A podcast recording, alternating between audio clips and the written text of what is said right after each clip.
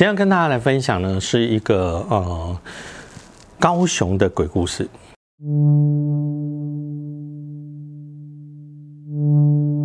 因为看风水的关系，啊，所以我走遍大江南北哈。我在高雄看房子、看风水的时候，发生了一个灵异的故事。早期的时候呢，我常会在各个不同的一个地方，它有一些活动展览场所，那很多人就会来啊。比如说，哎，老师可以帮我排八字吗？可以排名字吗？可以看看家里的风水吗？OK，我们就有一些客人就会预约。当时是这样子哦，在一个。展览会场里头，那有一个大概就是三十几岁，好，的一个女孩子，她呢就到我的前面来，她就说可以到我们家看风水。我说好啊，那因为到了高雄了嘛，那我就约个时间，我们去帮你看。第二天的早上，早上一大早十点多的时候呢，好，她就专程啊来接我，然后我们就坐着电车啊到她家去啊。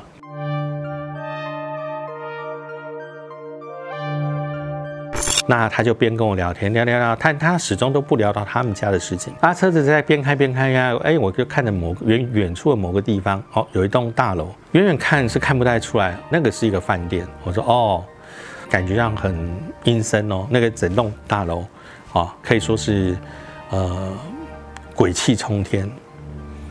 那这个时候呢，这个女生在车上，她就有点脸色突然间变得比较严肃一点，她就说：“老师，那我想请问一下。”你是说那个地方鬼气冲天？我说哦，因为那个地方应该里面有很多的好兄弟在那里。他哦，你这样看看得出来？我说对啊。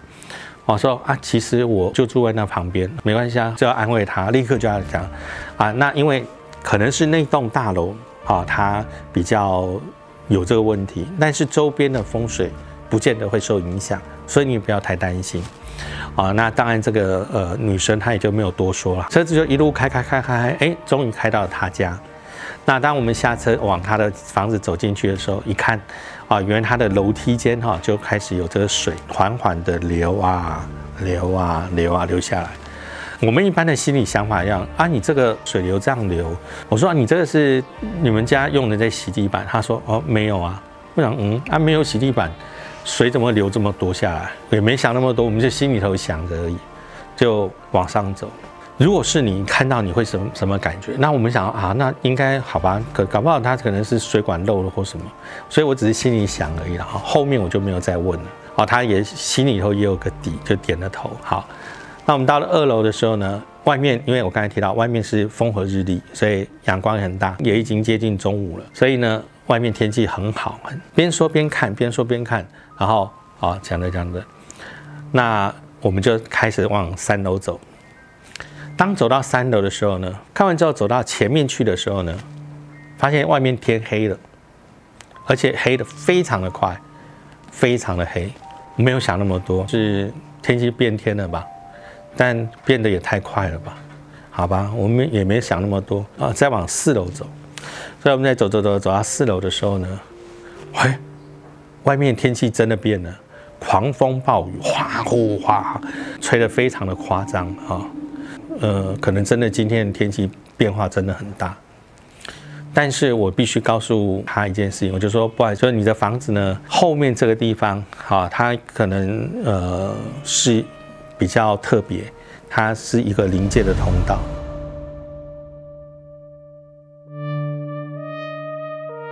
有很多的好兄弟就从你的这一块墙壁这个方向，啊，一直过来进进出出。他就说：“老师，我的这个墙的后面就是你刚才讲那个那栋饭店。”一讲完，我说：“哦，那嗯，我也不想多说了，我就想说，那没关系，我们。”后面我整个都确认完以后，我再来告诉你怎么处理。好，于是我们就从四楼再回来啊，走到三楼，再走到二楼。神奇的地方出现了，就是当我们从四楼不是狂风暴雨嘛，哈，走到三楼再走到二楼的时候呢，外面风雨停了。那说真话，应该这么多年啊，我应该没有机会碰到那种。从二楼上走到四楼，狂风暴雨，再从四楼走回到二楼，雨停下来，这种这种几率是不高的，应该就碰到过那一次，我自己心里有底。我觉得就是房子这样子，我不相信你没有感觉，所以呢，我就说你搬进来以后是不是生什么病，然后奇怪的病没有办法好？他说哦，对啊，我从搬进来以后常常生病，吃药好像也不太会好，一直拖着。因为你这房子里头，可能是因为隔壁是一个临界的通道的关系哈，所以阴阳界的通道呢，因为好兄弟常这边进出，房子也变得比较阴，不一定要害你，但是呢，这样讲好了，人摸起来身体是温的嘛，因为你有体温有心跳，碰到好兄弟的时候，有人会打冷战，有人会起鸡皮疙瘩，就像一杯冰水一样。那你要想哦，你是一杯温水，那他是一杯冰水。如果今天你的边边上连续靠着五杯冰水，这杯热水不需要让冰水倒进来，再过一会它就会变冷掉。你知道体温不断的降低以后，体温越低的人有时候越容易生病。好，这也就是为什么古代的人说阴阳人就是活在阳间，那么灵魂在阴间。好，阴阳不能够结合，不能够长期在一起。好，虽然不是真的想害你。但是你的能量不断流失，对人来说是不好的。也因为这个关系，所以他搬进来以后，开始慢慢慢慢身体越来越差，越来越差，不断的生病。啊，家里的人也是一样。我刚才提到一个重点是，他不知道吗？他不晓得这房子有问题吗？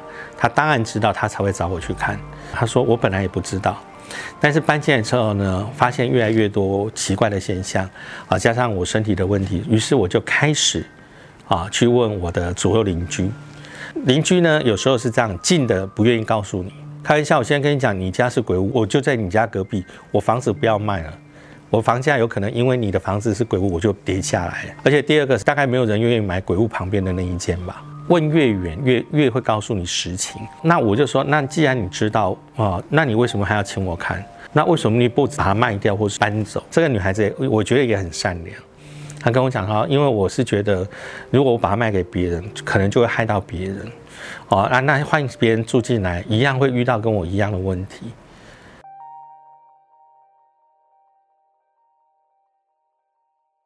这女主人突然开口讲：“老师，那我们是不是要把他们赶出去？”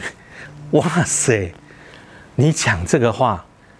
你知道吗？他一讲完哦，他那个桌子还蛮大一张，中间有一个花瓶哈，插的花，花瓶里头有水，有水的花瓶，它的重量是很重的。我们一正常要去推它，都还要用点力才能推。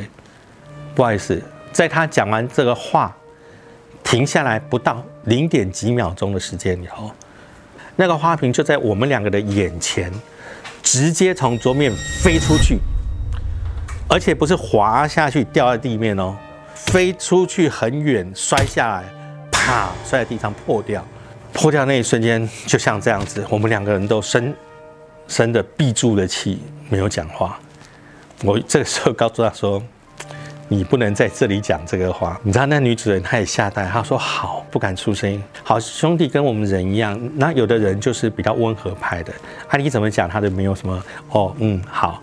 那你知道有些人就是比较激动派的，哦他的反应会很大。你讲那个哈什么，有的好兄弟在旁边就是属于激动派的，而且呢更重要一点是要让花瓶能够甩飞出去。摔在地上，那个力量很大，所以呢，灵界好兄弟他所反映的能量的一个显现，你知道，从浅浅的一坨光线，啊，一坨光灵光，啊，到出现一个隐约的人形的样子，模糊的人形，到清楚的显现它的形状，甚至它可以改变它的样貌给你看，那是经过一段时间的修行，而且必须它的能量要有一定的强度，才能够从。一样一样一样一样的改变，它的能量要够强，才能够从看到东西自己去摸摸不到穿透，到它有办法移动这个东西啊飞出去。